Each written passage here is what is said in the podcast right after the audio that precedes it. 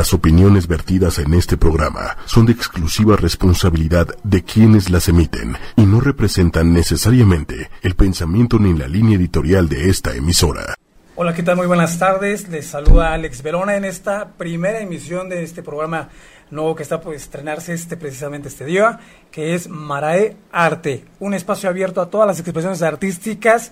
Y bueno, antes de continuar les empiezo a comentar que Marae es una palabra polinesia en la cual mucha gente va a realizar sus eventos sociales, los más importantes, y arte, pues ya sabemos todos que es el conjunto de actividades plásticas, artísticas y todo lo demás. Es por eso que aquí en ocho y media tenemos este espacio abierto para todas las expresiones culturales y en este caso vamos a empezar con este tema que es el origen de una gran bailarina y por lo tanto pues vamos a comenzar brindándoles un poco de información de lo que tenemos para el día de hoy.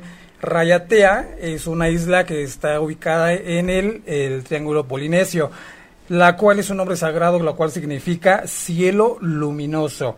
Y se cree que este lugar eh, es la cuna de la cultura polinesia, ya que en esta su mitología indica que dos hermanos en esta, eh, en esta isla, dos hermanos se elevaron al cielo, con lo cual se convirtieron en las Pleiades. Y con nosotros está la directora de Rayatea Ballet, Yutzil Duque. Yutzil, buenas tardes, ¿cómo Hola, muy bien, muchas gracias. Gracias por la invitación y estoy muy feliz de estar aquí. Muchas gracias a ti por haber aceptado esta invitación y por ser madrina de esta primera emoción de Mara de Arte. No, muchísimas gracias. Qué fortuna estar en la primera emisión pues muchas gracias a ti, Yutzil. Eh, cuéntanos, tenemos aquí que tú iniciaste desde los cuatro años bailando. Desde Esto desde 1991, ¿cierto? No, en 1991 nací.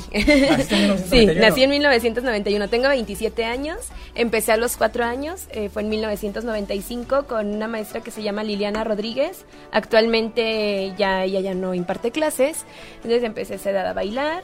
Eh, después me salí por un tiempo, estuve, no recuerdo cuánto tiempo, era muy pequeña, estuve un tiempo sin bailar. Bien chiquita. Eh, y después de eso regresé con la maestra Olga Machuca. Eh, ella daba clases en un deportivo y posteriormente en el CCH Escapotzalco, fue donde estuve en el taller de danza polinesia ahí.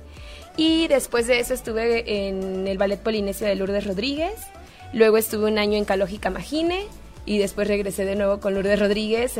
actualmente, bueno, Ahorita, actualmente no estoy tomando clases. Eh, me tomé como, como tres meses ahorita de descanso de, clases en un ballet.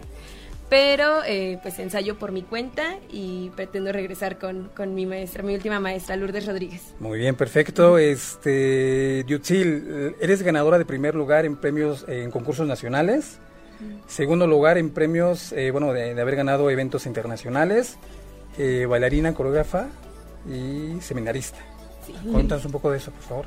Muy bien. Hace, ¿qué sería? Hace como unos siete, no, no es cierto, yo creo como unos nueve años más o menos, empecé con los concursos.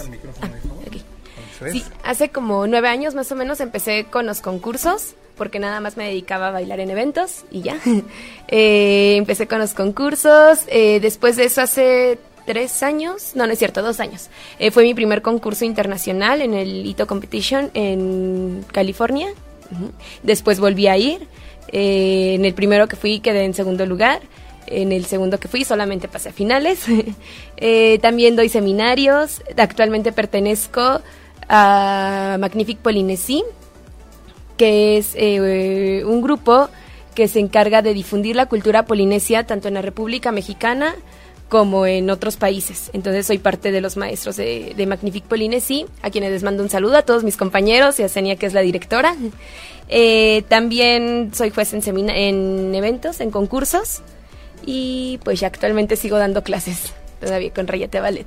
Ok, Yutzil, Yutzil, eh, cuéntanos un poco más porque también eres jurado, también funges como, como juez en algunos concursos. ¿Es difícil esta parte? Es de tu trayectoria de bailarina a pasar a esto a ser juez? Es muy divertida. Yo al principio me daba como cierto miedo a lo mejor de estar de ese lado porque pues estaba acostumbrada nada más a los concursos, o sea, que estar del otro lado, del, lado del escenario. Pero eh, cuando empecé a ser juez, creo que aprendí más. Me ha servido también como maestra, porque a lo mejor a veces eh, no, no checamos ciertos detalles, ¿no? De las alumnas. Entonces, el hecho de ser juez, en lo personal como maestra, me ha hecho crecer mucho, igual como bailarina. Se me hace muy divertido, muy, muy divertido ser juez. Me sorprenden sobre todo las nuevas generaciones eh, me escucho como bien viejita, ¿no? Pero, las nuevas generaciones, en verdad las niñas, o sea, yo recuerdo cuando empecé, pues era así de, ah, pues las chiquitas, eh, ya sabemos que pues están chiquitas y a lo mejor no van a hacer el enorme, súper rápido, los pasos más fuertes, ¿no?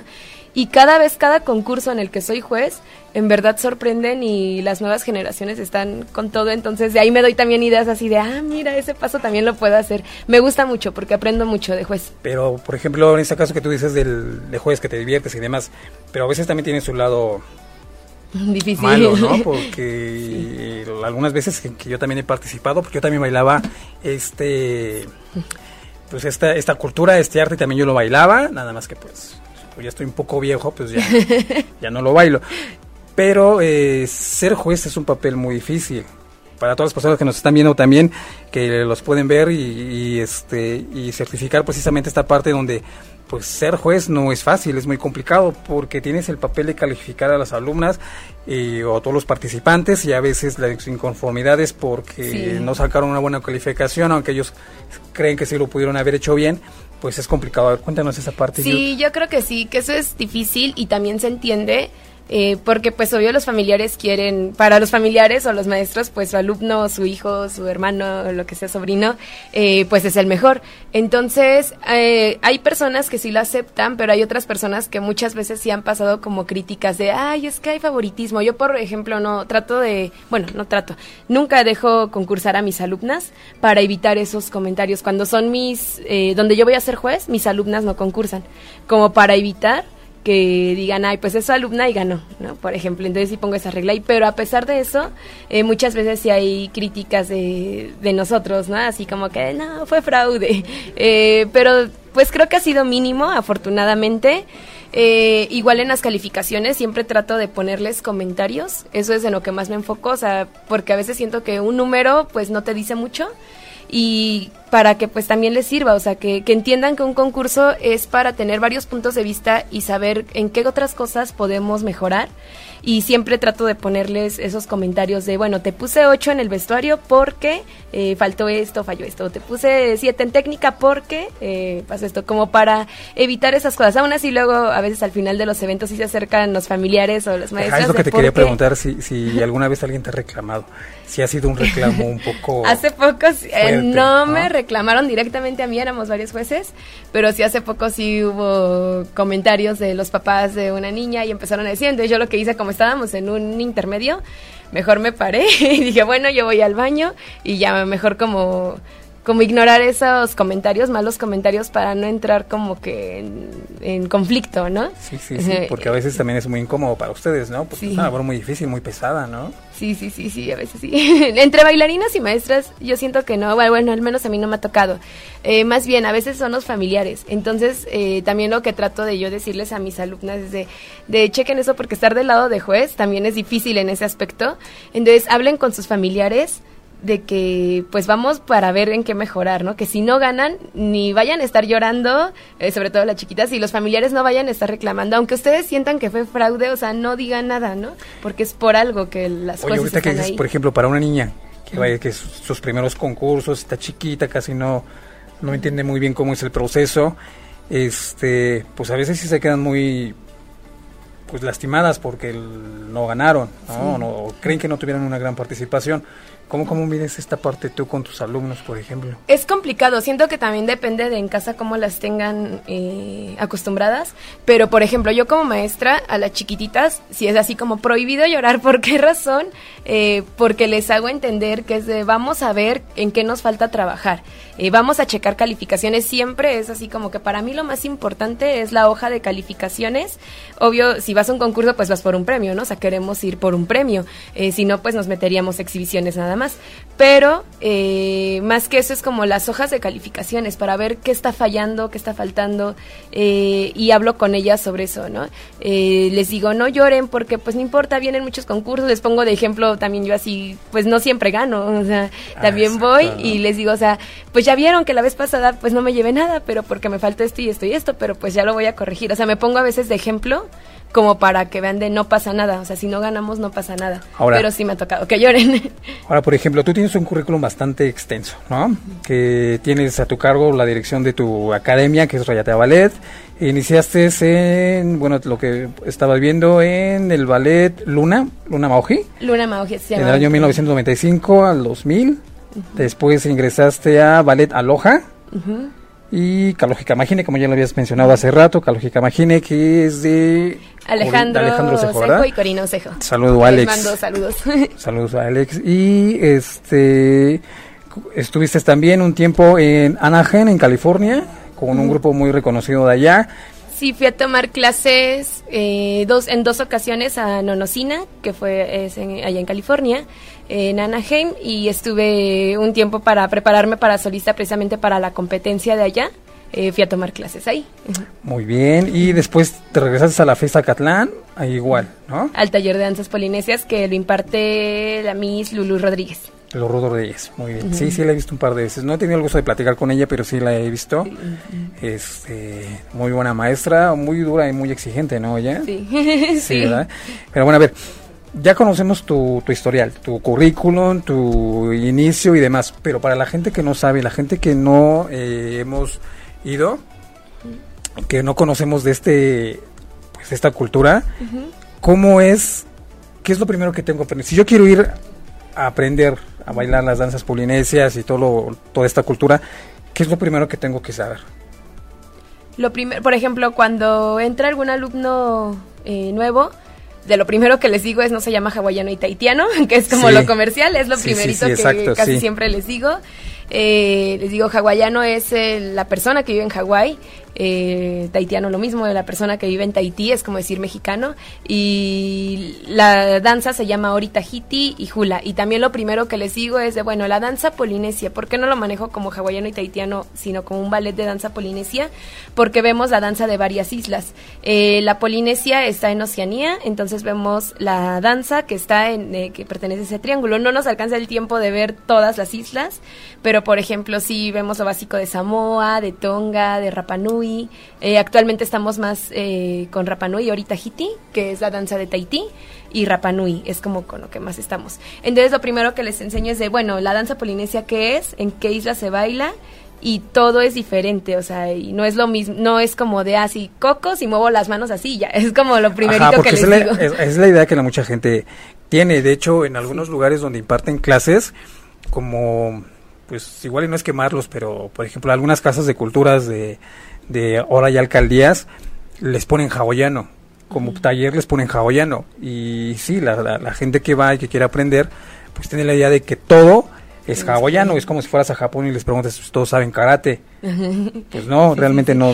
Pues pero también, por ejemplo, en el aspecto de publicidad, eh, al principio, cuando abrí la academia, yo le ponía danzas polinesias y pues la gente no llegaba, había, bueno, empecé con, en una casa de cultura, entonces era danzas polinesias y pues la gente no se inscribía y tampoco tenemos como la cultura a veces de preguntar, si algo no conocemos, eh, no preguntamos, ¿no? Entonces era así, ah, pues quién sabe qué es eso, y si iban a las otras clases, ¿no? A árabe, a ballet, no sé, otras clases que había. Entonces dije, ay, es que no quiero poner hawaiano y taitiano porque está mal dicho, pero opté por ponerlo entre paréntesis, o sea, por puro danza polinesia, sí, por puro efecto comercial sería. Entonces, de hecho, actualmente todavía lo tengo así en mis en mi propaganda, danza polinesia, entre paréntesis, hawaiano y taitiano, pero cuando entran es lo primero que les explico, o sea, lo pongo porque si no la gente no sabe y no pregunta qué es, ¿no? La danza polinesia. Pero es importante que lo sepan porque lo que te digo, pues no saben, toda gente sabe que hawaiano es, son todas las artes hasta la jaca, ¿no? Por ejemplo, que es, que es un estilo maori. Pero con el hecho de que sepan que es hawaiano, ya todo engloba y todo es hawaiano. No, y algo que también les menciono es los hombres también bailan. ¿Por qué? Porque nos hacen falta hombres en este medio para que bailen. Eh, ah, sí, porque hay pocos hombres. Yo creo que todos tienen la idea, o la mayoría tienen la idea como que es un baile para mujeres, que es un baile con cocos, que es un baile donde mueves la cadera y las manitas, y supongo que se quedan con esa idea. Bueno, es lo que yo pienso, ¿no? Eh, y como no hay mucha difusión en cuanto al baile de los hombres, pues supongo que también por eso no se animan a, ser parte de las clases, a inscribirse. Entonces, los alumnos que muchas veces llegan son eh, los novios o los hermanos o no sé, o los conocidos, los amigos pues de las mismas que están ahí. Pues sí. Pues ¿no? Pero el problema es de que se pelean los novios y después ya se separan y se me van. ¿Te ha pasado? sí. ¿Sí? Se pelean y así. Sí, sí ha pasado.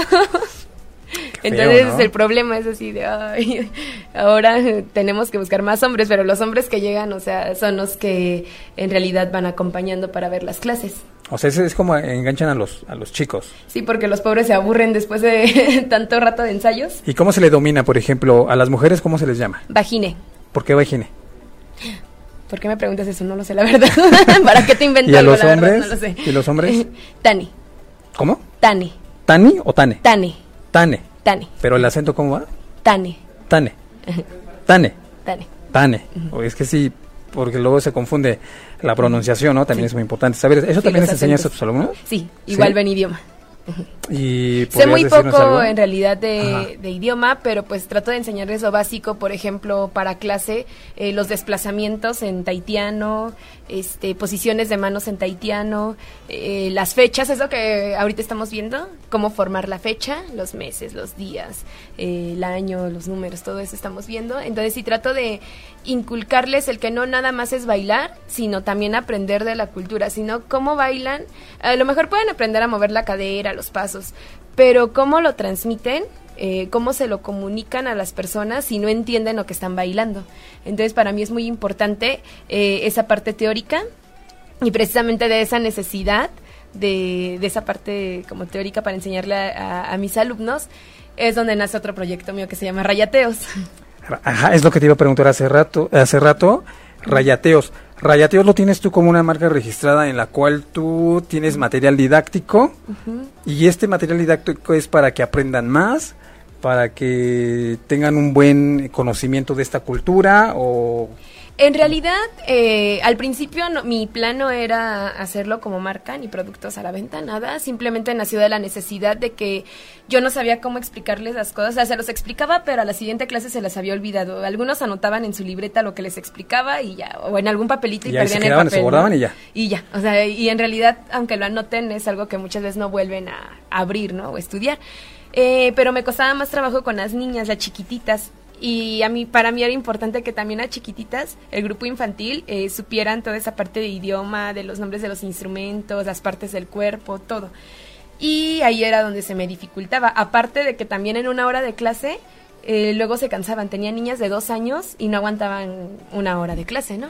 Y, ¿A poco desde los dos años empiezan a bailar? Pues yo las aceptaba desde los cuatro, pero me empezaron a llegar así chiquitas y les decía a los papás, pues bueno, vamos a intentarlo a ver si sí. Y sí, sí, sí, sí, sí. o sea, sí me han costado trabajo algunas, pero se han aplicado y, y sí entiendo. Lo que pasa es que luego creo que a veces mucho este, tenemos que el entendimiento de las de los niños, más esas edades, pues no está tan desarrollado. Que entonces meterle una actividad tan chiquito o tan chiquita, pues es un poco más complicado, ¿no? se la pasan jugando. Que a veces los adultos los limitamos. Ajá. Porque después, allá cuando empecé a entender a los niños, dije, sí, más bien nosotros somos los que los limitamos, porque en realidad eh, mis grupos infantiles, cuando he tenido grupos infantiles, o sea, son los que se aprenden más rápido las coreografías, la parte de idioma, los más participativos, los que no les da miedo expresar o pena. Entonces, eh, son los que, los que me han funcionado más.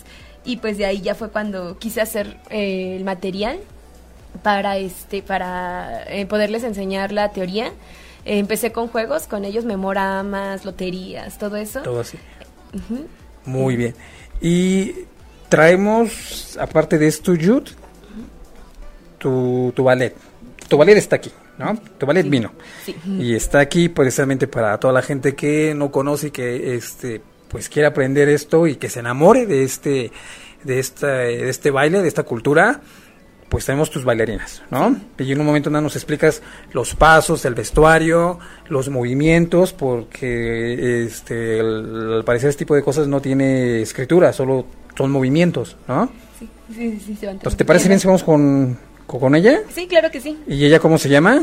Valeria Vianey Sabiñón. Valeria Vianey Sabiñón. ¿Y qué es la más chiquita de mi grupo juvenil. Es ¿Cuántos años tiene? Tiene 13, 13 años. 13 años. ¿Y cuánto tiempo tiene bailando ella? Conmigo lleva un año, ocho meses. Conmigo lleva ocho meses. Ajá. Ok, entonces vamos con ella. Este, toda la gente que nos está viendo, pues mándenos sus mensajes, sus saludos y demás. Y vamos a disfrutar de este baile con Valeria. Con Valeria. Vamos con ella.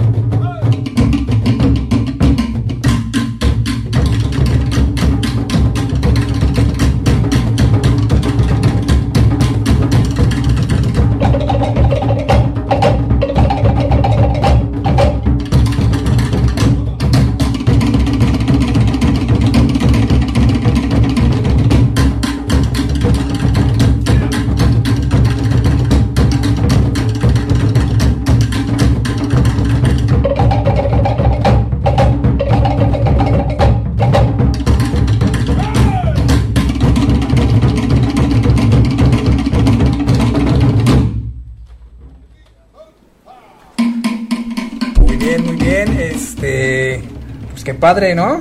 Sí. Un aplauso, compañeras, a sus, a sus compañeritas.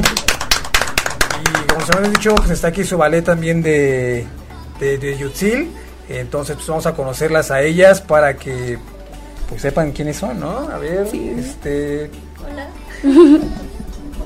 Hola. ¿Tú cómo te llamas? Yo me llamo Alejandra. Pégate un poquito más al micrófono. Ah, sí, ya, ¿me escuchan?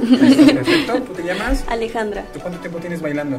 Eh, en la vida, tres años y medio, más o menos. Ajá. y con Yutzil, como nueve meses. Poquito, pero pues, te aprendes bien, ¿no? Sí. Muy bien, y por acá tenemos a... Yo soy Liliana, yo tengo ocho años bailando. Y con... un poquito más al micro, por favor. Okay. Eh, yo soy Liliana. Tengo ocho años bailando y con Jude llevo un año. Oye, ¿cómo le hacen? Porque de por sí sí yo me veo un poco viejo. y ellas que tienen, por ejemplo, ¿cuántos años tienes tú? 28. ¿En serio? sí. ¿No está la cara de Lili? El baile. O sea, te ves más pequeña. jóvenes. pequeña. Oye, qué Por eso regresa a bailar. Sí. No, ya. Y bueno, rápido vamos a mandar saludos a toda la gente que nos está viendo antes de continuar. Eh, tenemos a Carlos Arturo eh, Z Toledo, un fuerte saludo. Edgar Carreño, este, Anchoa, Anchoa, perdón, Ancocha, disculpen. A Jimmy, a Jesús Camacho. Ah, mi esposo. Esposito. A tu hermana, que también estemos por aquí, dice que, este, que te mandemos un saludo a... No. Brenda. Dice Grecia. Dice, hermana, te amo. ¿Quién es la hermana? Ah, es ¿Quién es? La hermana de Valeria. mi hermana. Silvia Hernández. Silvia Hernández, mi mamá. te llama Flakis, ¿es tu mami? Mi mamá, sí. Fuerte abrazo para tu mami. Está Fer. Eh, saludos a Yutzi, la amamos, su hermana y su mamá. Besitos, la más guapa. Muy bien, qué Mi hermana ¿eh? chiquita. ¿Y a quién más tenemos aquí que también se va a aventar un palomazo por ahí? Brenda, quien es mi alacay, Brenda Chávez Lima. Y ahorita va a improvisar. Entonces la dejamos. ¿La presento? Sí, no la presento. Preséntala, preséntala. Vámonos con Brenda.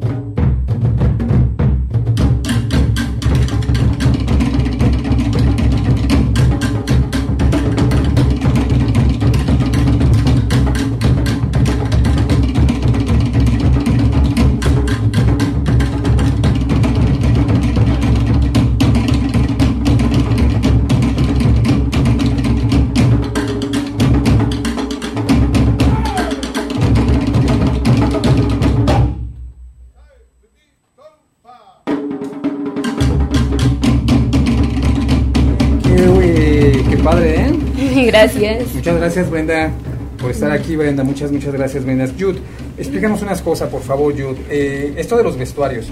En algunos aspectos son hechos a bases de plumas, de conchas, naturales. El color es muy específico, es un baile que tiene mucho color, pero pues a veces tampoco sabemos qué es esto, porque ya es parte de lo que tenemos que aprender, porque no sabemos por qué en algunas veces utilizan plumas, como estamos viendo con, con Vale, que trae su penacho, porque el color y los detallitos que tienen los demás. Así que eh, explícanos, por favor, cuál es la diferencia entre los vestuarios.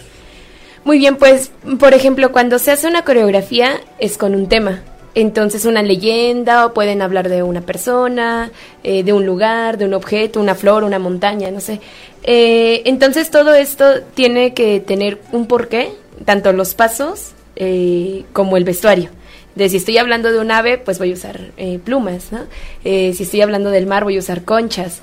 Eh, pero depende también cómo lo justifiquemos, porque muchas veces no es como una regla, por ejemplo, los colores, ¿no? Que forzosamente el negro se usa para el luto, ¿no? Porque el negro para el luto es para nosotros, o sea, tenemos que, investigar bien en las culturas que, es. Ah, hace mucho tiempo a mí me habían dicho que el morado, por ejemplo, era el color de luto para los taitianos, entonces yo no usaba morado, eh, porque pues eso era lo que me habían dicho. Pero mucho tiempo después, de hecho fue hace poco, hace unos dos, tres años yo creo, que vinieron los maestros del Conservatorio Taitiano y les pregunté que qué colores estaban prohibidos, porque incluso también me dijeron en alguna ocasión que las plumas azules tampoco se usaban porque no hay aves azules en Tahití. Entonces que esas dos cosas estaba como prohibido, ¿no? De ya les pregunté a ellos que qué otras cosas estaban prohibidas y ellos se quedaron así como de, no, no está prohibido, o sea, no, sí se puede usar y era de, pero entonces, ¿por qué no? Dice, porque posiblemente, o sea, como casi no lo usamos, pues la gente poco a poco se fue haciendo como ese mito de que era eh, de luto, que las plumas azules no se usan. ¿Por qué razón? Porque exactamente no tienen eh, plumas azules allá, eh, no tienen aves endémicas de Tahití que sean azules pero sí hay plumas azules, o sea, no son endémicas de Tahití, pero pues hay muchas cosas que incluso aquí en México usamos que no son endémicas, aquí no hay ningún problema en usarlas, ¿no? El morado porque pues no había como un tinte o, algo así, o sea, antiguamente algo natural que diera ese color. Entonces, pues los colores tradicionales es el rojo, el negro, el blanco, el café, el verde, que son colores que de la naturaleza de las mismas plantas se pueden extraer esos colores para hacer el tinte. Eh, eso es lo tradicional, pero no está prohibido que, que, se usen otros colores. O sea, sí puedes utilizarlos si quieres participar en un concurso ya sea de solista de grupal, sí. puedes utilizar esos colores. Aunque sí me ha tocado de repente todavía en algunas ocasiones que me han dicho, no se puede usar morado. Yo trato de no usarlo, depende también quiénes sean. Si son taitianos, pues ya sé que como los taitianos me dijeron que no hay problema, pues no hay problema de que sea morado, ¿no? Que creo que nunca he usado morado, que yo recuerde, ¿no? Pero no tienes problemas con los concursos, porque eso tú lo sabes y te lo explicaron a ti y demás, pero por ejemplo, si vas a un concurso y estás bailando eh, con cualquiera de estos colores donde hay un juez que no lo sabe, ¿no tienes problemas con eso?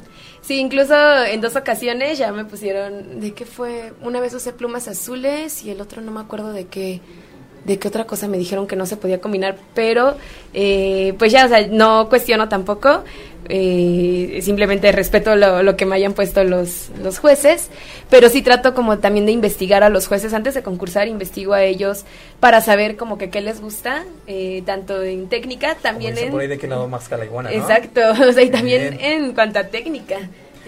me adapto como a lo que les gusta a ellos. Perfecto, pues vamos a seguir disfrutando de tu ballet. Ahora, ¿quién tenemos, Ahora está Liliana y Ale. Y ellos tienen otro tipo de vestuario, que es lo que estábamos diciendo hace rato. Entonces, fíjense muy bien en los detallitos, porque el vestuario es totalmente diferente. Y igual, síganos mandando sus saludos, sus mensajitos y demás, porque también tenemos sorpresas que es para la audiencia, así que pónganse, pues pónganse pilas, ¿sale? Y continuamos con ellas.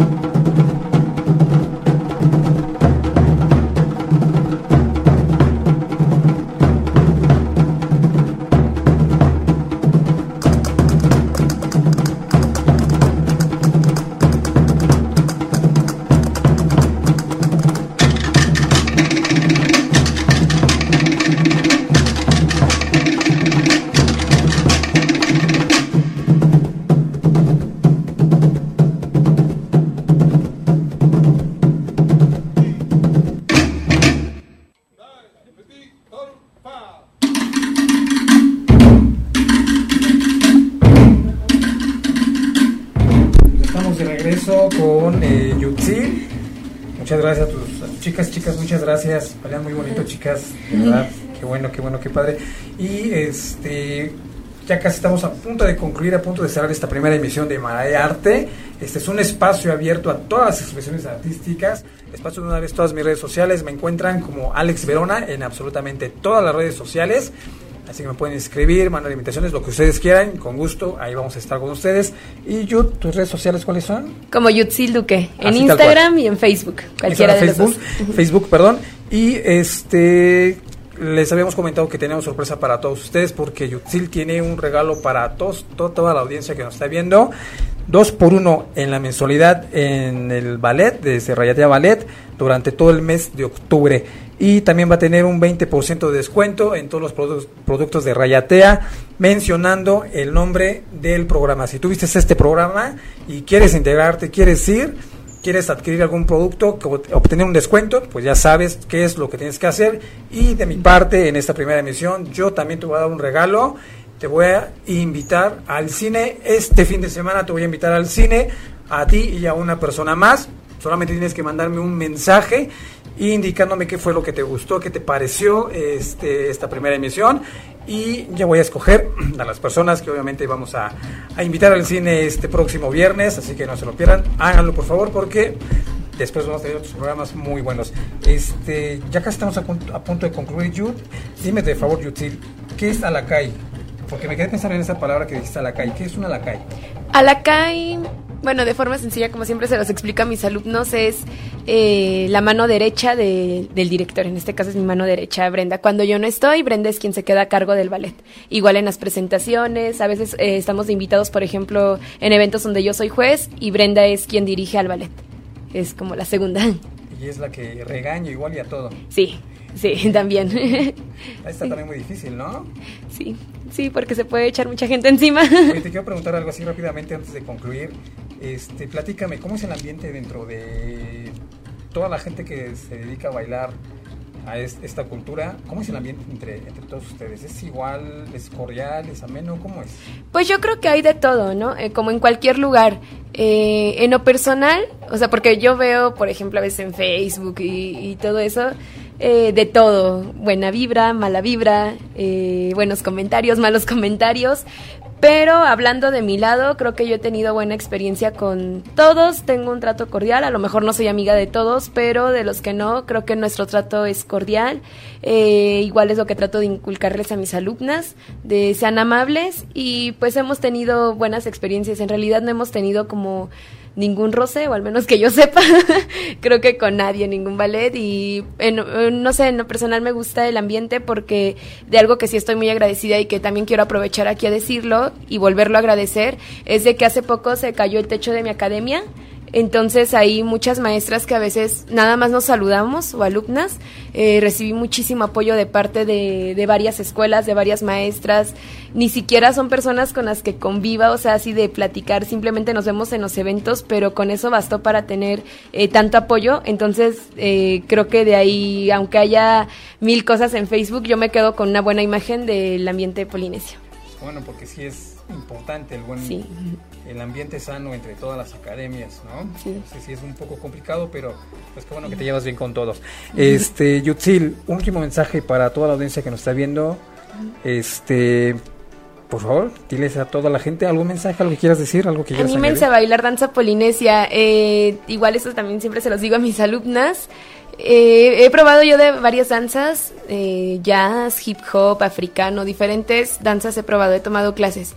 Pero eh, si me animé por dedicarme solamente a la danza polinesia es porque es una danza muy completa en donde no nada más bailamos, en donde también tenemos que cantar, tenemos que aprender a tocar, a hacer vestuario, terminamos siendo artesanos también porque tejemos nuestros vestuarios, somos diseñadores por lo mismo de, diseñar los vestuarios, entonces creo que es una danza que no es nada más eh, pues bailamos y ya, ¿no? O sea, mm, lleva muchísimas cosas más, entonces nunca nos vamos a aburrir de esto porque siempre es más y más y más y es muy variado y si no te gusta bailar pues métete a tocar, si no te gusta tocar métete a hacer vestuario, hay eh, muchísimas cosas que se pueden hacer dentro de la danza polinesia. Pues qué bueno, Yutzil, eh, a toda la gente que nos estuvo viendo, pues muchas gracias por habernos acompañado en esta primera emisión de Marae Arte. Es un espacio abierto a todas las actividades artísticas. Muchas gracias a Lili, que estuvo aquí también acompañándonos, al chico nuevo, no sé cómo se llama, pero muchas gracias también a él que está en los controles. A Manuel Méndez le quiero mandar un,